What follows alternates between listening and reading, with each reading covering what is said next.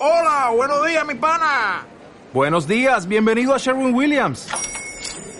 ¡Ey! ¿Qué onda, compadre?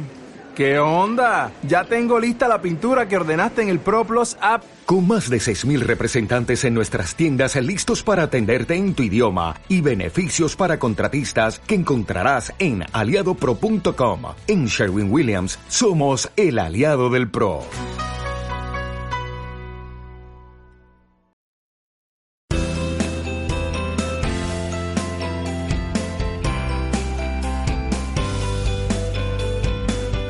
¿Qué tal? ¿Cómo estáis? Nosotros con muchas ganas de empezar un nuevo programa de Alcalingua Radio L. Para aquellos que aún no nos conozcan, os presentamos el programa de Alcalingua, Universidad de Alcalá, que hacemos para todos los interesados en aprender español y también para los profesores de español como lengua extranjera. Ambos encontraréis aquí un buen material para aprender o para vuestras clases, depende de cada caso. En cada programa os traemos noticias y consejos, la sección en la que resolvemos tus dudas con los profesores de Alcalingua y la tertulia con los estudiantes. Así es Alcalingua Radio L, un proyecto de Alcalingua para aprender y mejorar tu español, estés donde estés, de una manera diferente y participativa.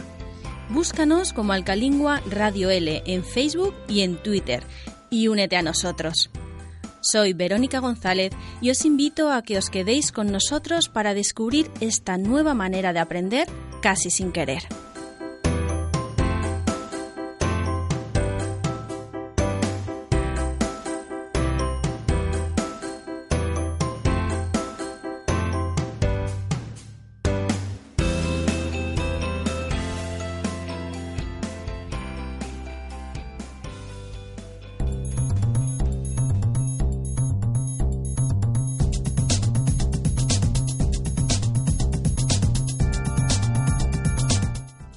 ¿Conocéis la serie española llamada La Casa de Papel? Es una serie que ha hecho historia, porque ha sido la primera serie española en ganar un premio Emmy a Mejor Drama Internacional. Esta serie trata sobre unos ladrones que quieren robar un banco, pero no cualquier banco, sino el banco en el que se fabrica el dinero. Y para realizar este robo se disfrazan con un traje rojo y una careta de la cara del pintor Pablo Picasso. Seguro que habéis visto alguna fotografía o incluso alguna persona disfrazada como los protagonistas de esta serie, tanto en Halloween como en carnavales, ya que no es difícil ver a gente disfrazada como los personajes de esta serie de Netflix. Personajes que tienen nombres muy curiosos de lugares del mundo, como Berlín, Tokio, Moscú, Denver y todos trabajan bajo las órdenes de un misterioso señor llamado el profesor. La Casa de Papel es una serie sobre un robo. Los protagonistas quieren robar 2.400 millones de euros. El profesor es la persona que busca y organiza a todos los ladrones. Los ladrones no se conocen entre ellos, ni conocen al profesor. Por eso llevan nombres falsos planean todos los detalles del atraco durante cinco meses y cuando llega el día se encierran en el banco con la gente que está allí, trabajadores y un grupo de estudiantes que estaba de visita en el banco. Un total de 67 rehenes que durante 11 días tendrán que convivir juntos. El objetivo de este grupo de ladrones es imprimir los 2.400 millones de euros y llevárselos. La Casa de Papel es una serie que iba a durar solo dos temporadas, pero su gran éxito mundial ha hecho que se esté grabando ya una tercera temporada.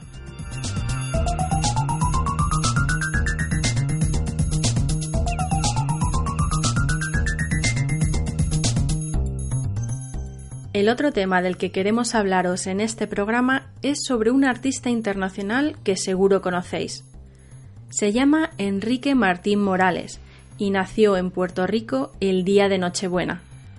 Tiene canciones tan conocidas como María, Volverás, Vuelve, La Copa de la Vida y Living la Vida Loca. ¿Sabéis quién es? Eso es, Ricky Martín. Ricky Martin es un famosísimo cantante que nació en Puerto Rico el 24 de diciembre de 1971. Aunque desde el 4 de noviembre de 2011 también se puede decir que es español, ya que ese día consiguió la nacionalidad española. Os podemos contar algunas curiosidades de este cantante puertorriqueño. Por ejemplo, sus amigos y familiares le llaman Kiki, Habla cinco idiomas. Español, inglés, portugués, francés e italiano. Lleva una vida muy sana, practica yoga y es vegetariano desde 2013. Es decir, no come ni carne ni pescado. Otra curiosidad es que es zurdo. Y sobre su familia podemos deciros que sus padres se separaron cuando él tenía dos años y tiene dos hijos gemelos, se llaman Valentino y Mateo. ¿Queréis saber cómo empezó Ricky Martin su carrera artística? Empezó muy muy joven. Cuando era un bebé de 8 meses trabajó como modelo en un anuncio de leche infantil y un poco más tarde, cuando fue al colegio, participó en obras de teatro. Un viaje a México le cambió la vida fue a ver un musical y a la salida le ofrecieron participar en él, así que se quedó a vivir en México. La fama le llegó con 13 años, cuando se unió a un conocido grupo de música infantil, llamado Menudo, aunque le rechazaron dos veces por ser bajito. Ahora nadie diría que Ricky Martin es bajito, ¿verdad? Debe medir aproximadamente un metro ochenta centímetros. Ricky Martin actualmente es un artista conocido mundialmente. Además de cantar, también actúa. Ha participado en algunas series americanas. La última serie en la que ha participado es una miniserie sobre el diseñador de moda Versace. En esta miniserie también participa la actriz española Penélope Cruz. Ha ganado muchos premios. Ha vendido más de 60 millones de discos, su disco más vendido es el de 1999 y se llama como él, Ricky Martin. ¿Quién no conoce a Ricky Martin? ¿Quién no conoce sus canciones? Pues por si hay algún despistado o despistada, vamos a escuchar una canción suya que se llama La Copa de la Vida. Fue el himno del Mundial de Fútbol 1998 que se jugó en Francia así que este año se cumplen 20 años de esta canción.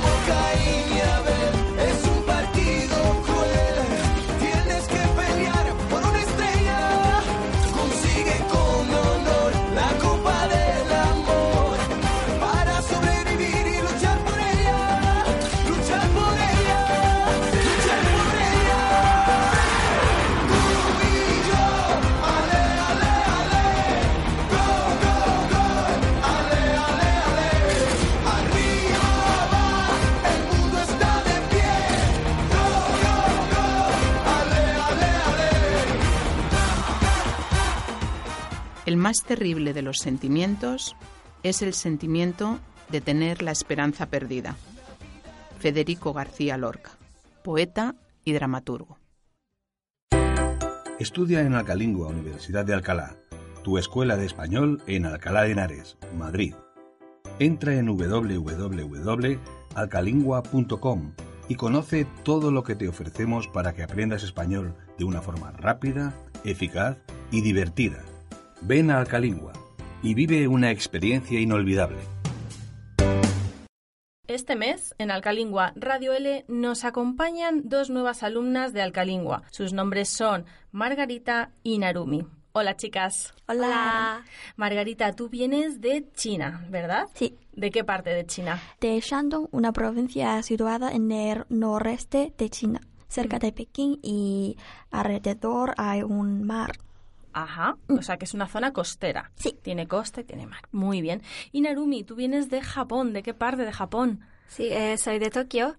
centro de Japón. ¿Estudiabais vosotras español antes de venir a España, verdad? Sí. Sí. Porque habláis muy bien. ¿Cuánto tiempo habéis estado estudiando en vuestro país? Eh, yo llevo tres años aprendiendo español y ahora en Alca- Alcalá de Henares un año.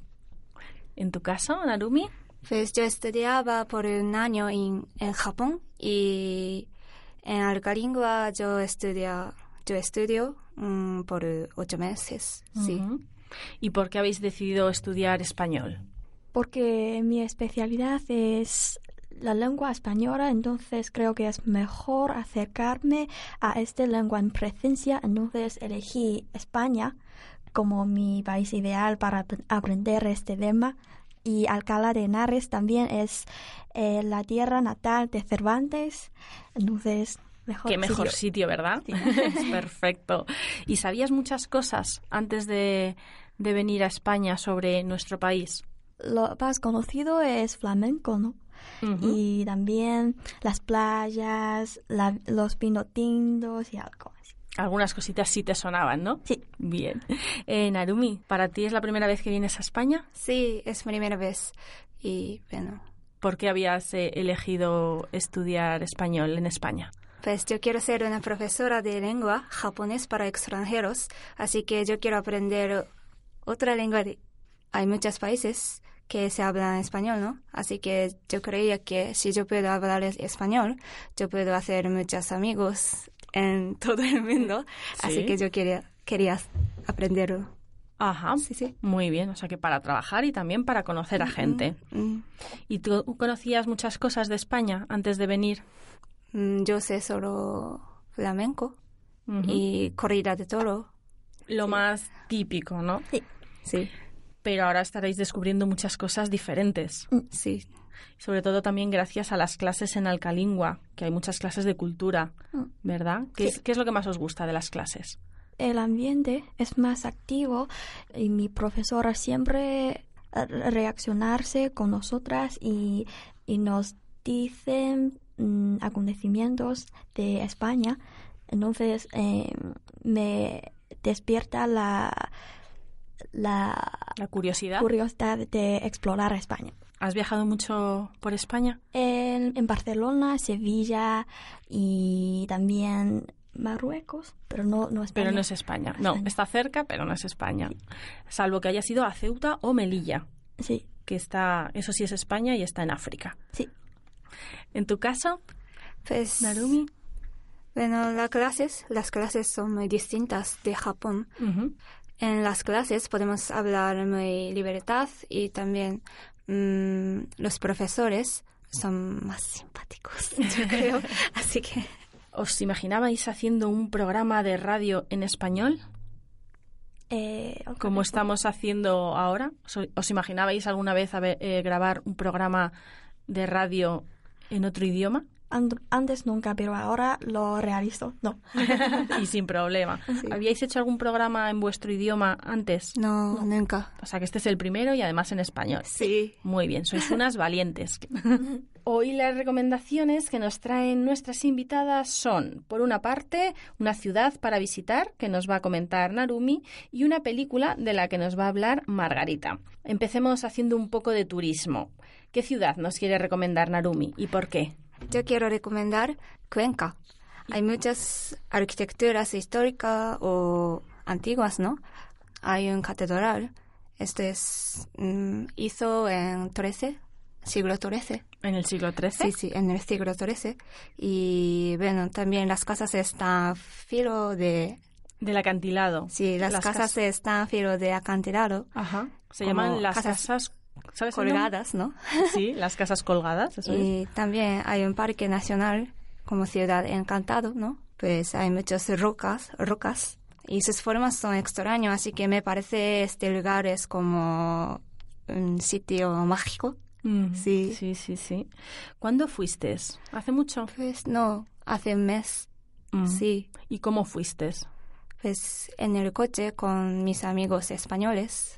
Está relativamente cerca Sí. de, de aquí, de Madrid. Está a unos 160 kilómetros y pues son dos horas en coche aproximadamente. Sí. Aunque también se puede ir en tren y en autobús, está muy bien comunicado. Mm. ¿Qué es lo que más te gustó de lo que visitaste o viste? Pues a mí me gusta naturaleza, así que el parque a mí me encantó. Y también hay muchas lagunas, ¿no? Son, era muy bonito. ¿Y comiste algo típico? Pues no. ¿Nada? Así que cuando yo Ujú. cuando yo vuelva a Cuenca, yo quiero, pro- yo quiero probarlo. Claro, probar Sí. algo. Hay mucha comida mm, eh, allí típica que tiene nombres un poco raros. Tienen, por ejemplo, una comida que se llama zarajo, Sarajo. otra que se llama morteruelo, ajo arriero, alajú y relosí. Son, incluso para mí, son palabras un poco extrañas. No puedo imaginarme. Allí se come mucho comida de, de caza, de mm, perdiz, codorniz, de aves. Si os gusta, pues es un buen sitio para ir a comer este tipo de comida. Pues muchas gracias, Narumi. Margarita, ¿tú has estado en Cuenca?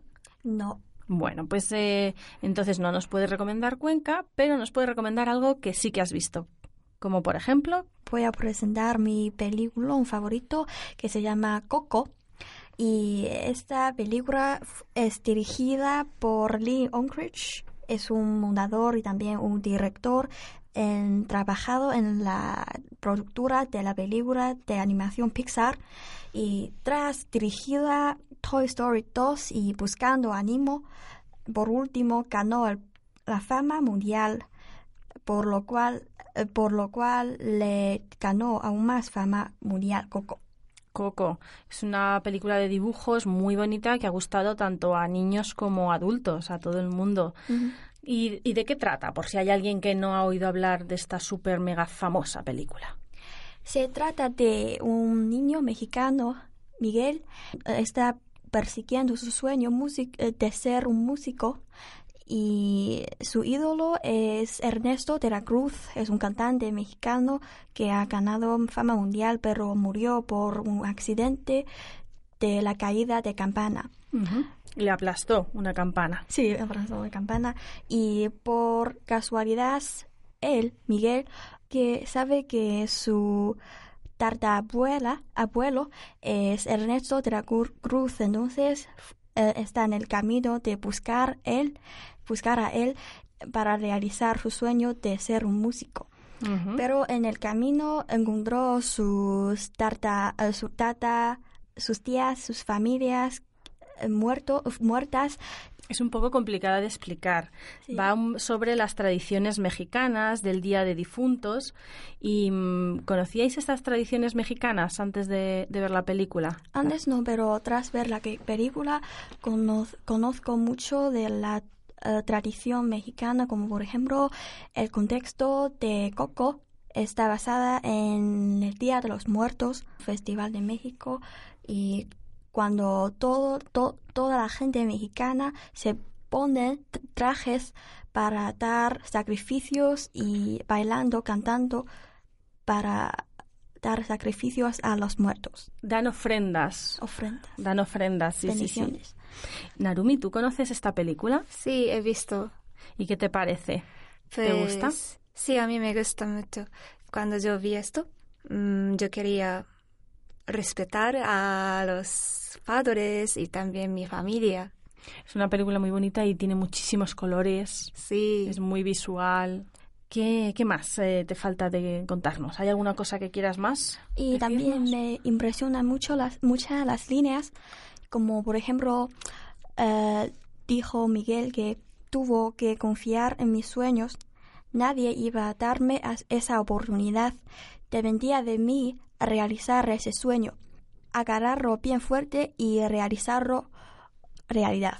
Y hacerlo realidad. Sí, Wow, te lo sabes de memoria, el diálogo.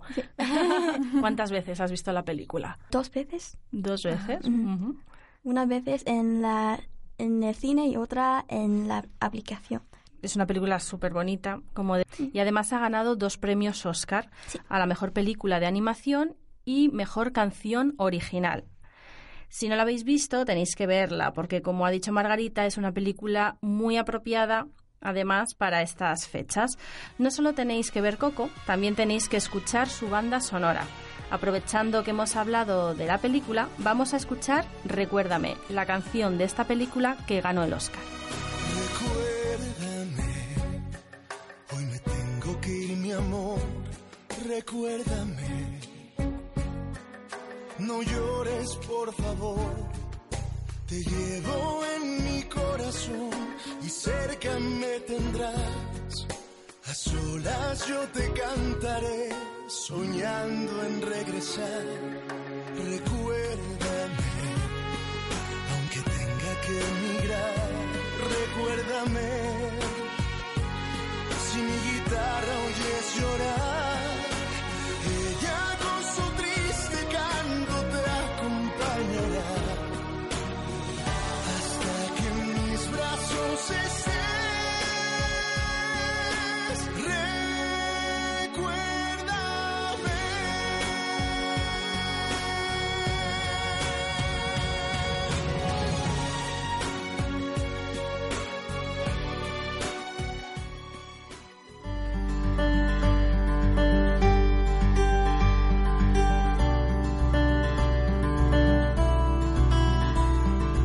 Después de las recomendaciones y de una canción de Oscar, vamos a seguir construyendo nuestro particular país ideal, con lo mejor de cada país. Esas cosas que los estudiantes echan de menos de sus países y esas otras cosas que descubren aquí y que les gustaría llevarse. Narumi, ¿a ti qué te gustaría traerte a España desde Japón? Pues yo quiero traerme kotatsu. Es uno de los métodos de calefacción. Como es un mueble y también es un calefactor, es decir, como mm, debajo de la mesa está instalado una calefacción. La mesa está cubierta por una colcha o mantel gruesa y en Japón nos quitamos los zapatos, así que podemos ponerlo sobre la sobre el suelo y podemos sentar podemos sentarnos por debajo, ¿no? Sí. Yo he visto alguna foto y es como un mueble que está cubierto, como dice Narumi. Es muy bajito porque vosotros os sentáis al ras, de, o sea, en el suelo. Y lo que no sabía es que pensé que era solo una mesa bajita, pero en realidad es una mesa bajita con calefacción. Sí. Y también en Japón tenemos otro tipo de kotatsu como horigotatsu. Es como colocar encima de agujero en el suelo y podemos introducir las piernas, así que no, no se nos duermen la pierna. Ajá. Sí, sí. La verdad es que es muy original. Si podéis eh, buscar en internet y si no lo pondremos nosotros en las redes sociales. ¿Cómo se escribe para quien quiera buscarlo en internet? ¿Cómo se escribe? Ko, ah, perdón, K-O-T-A-T-S-U, kotatsu, sí. ¿En China hay algo similar a este mueble? Creo que no, porque nos sentamos en el sofá y nos dormimos en la cama, entonces Eh, Narumi, ¿este mueble se usa toda la, en toda la época del año, solo en invierno? Como una calefacción, podemos usar como una calefacción solo en invierno Ajá. y en la en el verano la colcha, sí, así que podemos usar como una mesa, sí, Vale, o sea que sirve para en cualquier momento. sí. Margarita, ¿a ti te gustaría traerte a España de China qué cosa? a mí me gustaría traerme una verdura que se llama pinecasa espida o mejor dicho calabaza blanca. Eh, es una verdura que es solo cultivada en China y en España en- la encuentro una vez pero el- al precio muy muy alto. ¿Y esta, esta verdura, esta calabaza blanca, la usáis para algún tipo de receta especial o se come sola? A tu preferencia, sí se puede comer sola o acompañada con a- algunos ingredientes como por ejemplo camarón, té, Ajá. ¿Y es eh, típica de alguna época del año o podéis comer esta calabaza blanca siempre que queráis? sí siempre que quer- queramos. Y también tengo una receta Ah, genial. de mi comida favorita sobre esta verdura que se llama calabaza blanca con camarón fresco o seco. ¿Y es fácil de hacerla? Sí, es muy fácil. Genial. Sí, Pues quiero saber. cuéntanos, que Narumi y yo queremos saberla. ¿Vale? Y en primer lugar, corta el melón es decir, la calabaza, la mitad de la calabaza en trocitas y luego, después de lava- lavar los camarones, sécalos y ponlos en un tazón. Y añade pino para cocer, sal y almidón y las mezcla. ¿Y lo mezclas todo? Mezcla todo y luego pone el melón en agua caliente hasta que hierve el agua. Después calentar el aceite, añade el camarón y la fríe hasta que se ponga rosado. Vale. Y luego vuelve a encender el fuego, agrega la pimienta, la cebolla y luego agrega la calabaza blanca conjunto con la esencia de polla- pollo. Con pollo también. Mm. Esencia de pollo. Es- Esencia, no. Ah, vale. especia. La especie. Vale, vale, vale. Y por último, agrega el camarón y revuelve y la revuelve los ingredientes. Un minuto después la comida está hecha. Mm, madre mía, pues con, Sí. con las horas que son ya apetece comer, ¿eh? Sí, me gustaría probar a hacerlo. Sí, sí, sí. Qué pena que aquí no se pueda conseguir esta, esta verdura, ¿no? Qué si no, le pedíamos a Margarita que nos hiciese un plato típico. Bueno, pues eh, ya sabemos que echáis de menos. Ahora nos gustaría saber qué creéis que echaréis de menos en un futuro cuando dejéis España y volváis a vuestros países. Narumi, ¿a ti qué te gustaría llevarte de España? Creo que estoy segura que voy a echar de menos como el sistema de abono de Madrid, porque en Japón tenemos abono como tarjeta de transporte público, pero es limitado porque, por ejemplo, cuando compramos esto, mm, tenemos que ir a una gran estación, inscribir la estación que está cerca de, nos, de mi casa, una estación que está más cerca de mi universidad o mi curro. ¿Curro está bien? ¿Trabajo o Trabajo, curro? sí. sí, sí, trabajo. Y podemos usar esta tarjeta mm, solo dentro de esta zona como trayecto. Pero aquí en España podemos, si pagamos 12 euros, ah, perdón, 20 euros, ¿no? Sí, 20 euros al mes. Ah, sí, nosotras son Sí, porque sí, alumnas, así que si pagamos... sois estudiantes y además sois menores de 26 años, Sí. que creo que es la edad en la que está Sí. el, el transporte público Sí. para jóvenes. Sí. O el abono. Sí, Ujú. O sea que es más barato y además, eh, como estabas Sí. diciendo, Aunque no es por zonas, ¿no? Sí, aunque cambiamos la línea podemos usarlo, ¿no? Pero en Japón no podemos. Claro, aquí es más cómodo por lo que estás Sí. explicando. Sí. ¿En China también tenéis eh, abonos? Abonos, no, creo que no. Pero tenemos eh, Eh, ¿Billetes normales o...? billetes normales de cada de diferente tipo de transportes, de autobús, de avión y de bus, eh, de tren. Claro, aquí tenemos uno para, eh, por ejemplo, Todo. metro, autobús, Sí. tren. Sí, es. Y además, abono de Japón es muy caro, súper caro. Por ejemplo, mm, yo tenía uno y me costó ciento, 115 euros, casi, por eh, tres meses. Pero solo, mm, solo para dentro de siete estaciones. Así que Sí, sí es que muy caro, ¿no? es muy caro viajar Sí, por Japón. sí.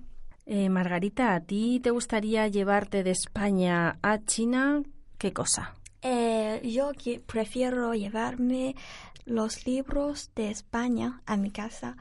Hay diver- diversos tipos de libros en España que el de mi país. Y también, además, quiero llevarme los domésticos a un precio mucho apropiado que mi país. En tu país son más caros. Sí. ¿Y hay algún libro? Porque todos, todos no te puedes llevar. ¿Qué libro te gustaría eh, llevarte? Em, ¿O qué tipo de libro? libro de juventud, como por ejemplo, recientemente estoy leyendo una novela que se llama Pa- Como agua para chocolate. Hemos hablado de, de ese libro, Sí. que además también es una película. Mm. No sé si lo sabíais. Hay una película que es- está basada en el libro. Pues eso sí te cabe en la maleta. Ese sí. Nuestro país ideal cada vez tiene más cosas de todas partes gracias a la ayuda de los alumnos y alumnas de Alcalingua. Muchas gracias, chicas. Gracias. Gracias. Estamos a punto de terminar, pero antes me gustaría haceros una última pregunta. ¿Habéis pensado qué será lo primero que vais a hacer cuando lleguéis cada una a vuestro país? Voy a repasar las fotos que tomé en España, Ajá. porque contiene mis memorias aquí. ¿Has hecho muchas fotos? Sí, muchísimas fotos. Pues eso te va a llevar un poco de tiempo, ¿eh? Narumi, ¿a ti qué te gustaría hacer lo primero cuando llegues Pues, a tu casa? pues cuando llega a Japón, yo quiero hacer como, mm, bueno, yo quiero charlar con mis amigos y también, claro, yo quiero ver a mis, mi familia y quiero contar las cosas que ocurren en, Jap- en España. Espero que os lo sigáis pasando muy bien el tiempo que os queda por aquí y que tengáis un bonito recuerdo de España, de Alcalingua y de haber participado en Alcalingua Radio L. Muchas gracias, chicas. A ti. Gracias a ti. La inspiración existe, pero tiene que encontrarte trabajando. Pablo Picasso, pintor y escultor español. Aprende español desde tu país. Conoce los cursos online de Alcalingua, que te permitirán practicar español desde cualquier lugar. Contarás con un tutor que te ayudará a mejorar de una forma cómoda y eficaz. Entra en www.lavidaenl.org y conócelos.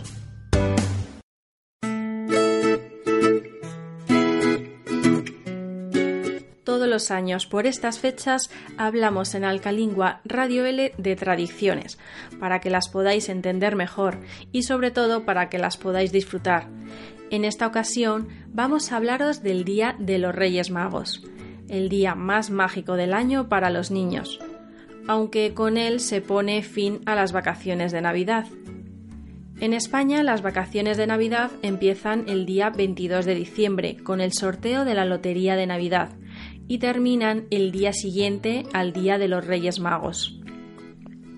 En todos estos días de vacaciones hay muchas fechas importantes. Nochebuena, Navidad, Nochevieja, Año Nuevo y el Día de los Reyes Magos, que es el 6 de enero. Es el día del año más esperado por los niños y una noche en la que muchos de ellos duermen muy poco. Ahora entenderéis por qué, pero antes os voy a contar un poco de historia. Los Reyes Magos se llaman Melchor, Gaspar y Baltasar, y la tradición cuenta que llegaron al portal de Belén el día 6 de enero, siguiendo una estrella. Los tres reyes iban buscando al niño Jesús, que había nacido el día 25 de diciembre. Al llegar al portal de Belén, le dieron un regalo cada uno al recién nacido, oro, incienso y mirra. Por eso los niños tienen que portarse bien durante todo el año, si quieren que los Reyes Magos les traigan a ellos regalos. Los niños escriben una carta a los Reyes Magos cuando se acerca la Navidad para contarles cómo se han portado durante el resto del año y qué quieren de regalo para el día 6 de enero. Si veis la televisión en estas fechas, veréis que la mayoría de los anuncios son juguetes para niños y su frase más repetida frente a la televisión o a un catálogo de juguetes es me lo pido, lo cual significa me lo pido para Reyes y lo escriben en su carta. Pero, ¿qué pasa si los niños no se portan bien? Los niños que se portan mal durante el año seguramente no tendrán regalos o tendrán menos de los que han pedido.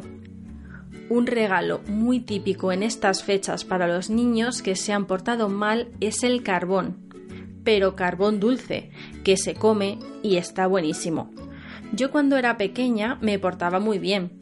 Los Reyes Magos me traían regalos que había pedido en mi carta y otros sorpresa, y siempre, siempre incluían un poco de carbón porque sabían que me gustaba. Otra cosa que me gusta de este día es el roscón de reyes. Los roscones de reyes son un dulce típico para desayunar el día de reyes, aunque se pueden comprar durante casi todo el mes de diciembre o incluso antes. Podéis encontrar roscones rellenos de nata, de chocolate, de crema o sin nada, sin relleno. Lo divertido es que dentro del roscón se esconden normalmente dos cosas, una figurita de porcelana pequeña y un haba, que es como una judía. La tradición dice que a quien le toque el haba tiene que pagar el roscón. Os recomiendo que comáis con cuidado el roscón. No os vayáis a comer la figurita o el haba. ¿Qué más os puedo contar de los Reyes Magos? La cabalgata de Reyes, claro. La noche del 5 de enero se celebra en muchas ciudades una cabalgata de Reyes. Los niños salen a la calle para ver pasar a los Reyes Magos y coger caramelos, aunque también se puede ver por la televisión. Es muy importante preparar la llegada de sus majestades los Reyes de Oriente, como también se les conoce a los Reyes Magos, ya que vienen de Oriente siguiendo una estrella. En estas fechas muchas familias adornan sus casas con el árbol de Navidad y con un portal de Belén, como al que llegaron los Reyes Magos para visitar al Niño Jesús. Se suelen poner las zapatillas de estar por casa cerca del Belén, para que los Reyes Magos sepan dónde tienen que dejar los regalos a cada miembro de la familia. Además, como sus majestades vienen desde Oriente, se les suele dejar algo para que coman y beban, agua o leche, algunas galletas o dulces de Navidad para ellos y para los camellos, que los pobres también necesitan descansar. Y a la mañana siguiente los niños se levantan muy temprano para abrir los regalos y empezar a jugar pronto, porque por lo general al día siguiente tienen que volver al colegio. Como veis, el Día de Reyes es un día muy especial para los niños. Esperamos que disfrutéis mucho de este día. Felices fiestas.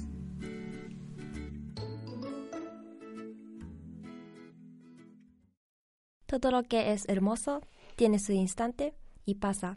Luis Cernuda, poeta. ¿Te gusta la enseñanza del español y su cultura a extranjeros? ¿Quieres ser un profesor competente, dinámico e innovador? ¿Quieres obtener un título oficial? En la actualidad hay una gran demanda de profesores de español en el mundo. Conoce el máster universitario en enseñanza de la lengua y la cultura hispánicas para profesores de primaria y secundaria de la Universidad de Alcalá. Este máster semipresencial te permitirá obtener la formación que necesitas de una manera integral, flexible y eficaz. Vamos a hablar de verbos con Gabriel Neila, profesor de Alcalingua. Hola Gabriel. Hola Verónica. Bienvenido a Alcalingua Radio L. Vamos a hablar de pretérito perfecto y del pretérito indefinido. Así es. Y lo primero que tenemos que saber es cuál es cuál y cómo se conjugan. Por un lado, el pretérito perfecto es un tiempo compuesto y como tal se forma con dos formas verbales diferentes. El presente del verbo haber, he, has, ha, hemos, habéis y han, y el participio pasado del verbo principal, acabado en ado o ido dependiendo de su infinitivo. Por ejemplo, el pretérito perfecto de los verbos hablar, aprender o vivir sería yo he hablado o aprendido o vivido, tú has hablado, aprendido o vivido, él ha hablado, aprendido o vivido, nosotros hemos hablado, aprendido o vivido, vosotros habéis hablado, aprendido o vivido, y ellos han hablado, aprendido o vivido. Este es el pretérito perfecto. Exacto. ¿Y cómo es el pretérito indefinido? Para conjugar un verbo en el pretérito indefinido hay que suprimir las terminaciones ar, er, ir del infinitivo y añadir las correspondientes a cada persona. Los verbos que acaban en er, ir, además, adoptan las mismas terminaciones. Esto lo podemos ver en los pretéritos indefinidos de los verbos hablar, aprender o vivir también. Por ejemplo, el pretérito indefinido del verbo hablar sería yo hablé, tú hablaste, él habló, nosotros hablamos, vosotros hablasteis y ellos hablaron. El del verbo aprender sería yo aprendí, tú aprendiste, él aprendió, nosotros aprendimos, vosotros aprendisteis y ellos aprendieron. Y el del verbo vivir sería yo viví, tú viviste, él vivió, nosotros vivimos, vosotros vivisteis y ellos vivieron. Como comentabas, Gabriel, los que terminan, los verbos que terminan en er y en ir, su terminación es la misma. Exactamente. ¿Y qué usos tiene el pretérito perfecto y el pretérito indefinido? Pues el pretérito perfecto y el pretérito indefinido describen acciones que suceden en el pasado. Sin embargo, se utilizan de forma diferente. El pretérito indefinido se usa para acciones que ocurrieron en un momento pasado, pero lejano del presente, mientras que el pretérito perfecto, por su parte, expresa una acción que ocurre en un tiempo que aún no ha terminado. Por eso la acción en pretérito perfecto aún tiene relación con el presente. Esto lo mejor es verlo con ejemplos. Sí, sí, sin duda. Por ejemplo, en la frase La semana pasada me apunté a un curso de español y lo primero que hice fue comprarme un cuaderno para tomar notas, estamos ante dos acciones que suceden en el pasado y que están lejanas del momento presente. En cambio, en la frase La primera clase ha sido esta mañana y me ha encantado, hemos repasado los usos del pretérito perfecto indefinido, estamos ante una frase con tres acciones que ocurren en un momento pasado cercano al presente. ¿Hay alguna pista o truco para saber cuándo se tiene que usar cada uno de ellos? Sí, la hay, claro que la hay. Los marcadores temporales son una forma adecuada para diferenciar cuándo debemos usar el pretérito perfecto y el indefinido en español. Estos marcan la acción en un tiempo concreto. ¿Cuáles son los marcadores temporales del pretérito perfecto? Los marcadores temporales más usados para el pretérito perfecto son esta mañana, este año, últimamente, esta tarde, esta noche, esta semana, entre otros. ¿Y cuáles son los marcadores temporales para el pretérito indefinido? Pues te doy algunos ejemplos. Ayer, el año pasado, la semana pasada, en el 2010, de repente, anoche, también hay muchos ejemplos. Ah, pues entonces parece fácil, ¿no? Sí, es fácil, pero hay que tener en cuenta que en algunos países latinoamericanos, así como en determinadas comunidades españolas, no se emplea el pretérito perfecto o los tiempos compuestos en general. ¿En qué países o comunidades autónomas no se usa el pretérito perfecto, Gabriel? Pues generalmente este fenómeno suele tener lugar en el norte de España, en Canarias y, como ya hemos dicho, en los países de Latinoamérica.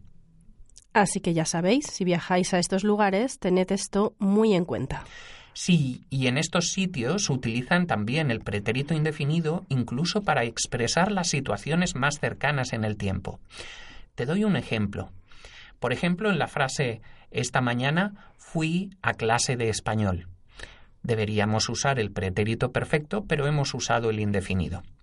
Entonces, en vez de esta mañana fui a clase, sería esta mañana he ido a clase, es lo que nosotros usaríamos. Exacto. Esperemos que con esta explicación les quede mucho más claro a todos los estudiantes de español cómo se conjugan estos verbos. Mm. Muchas gracias, Gabriel. De nada, Verónica.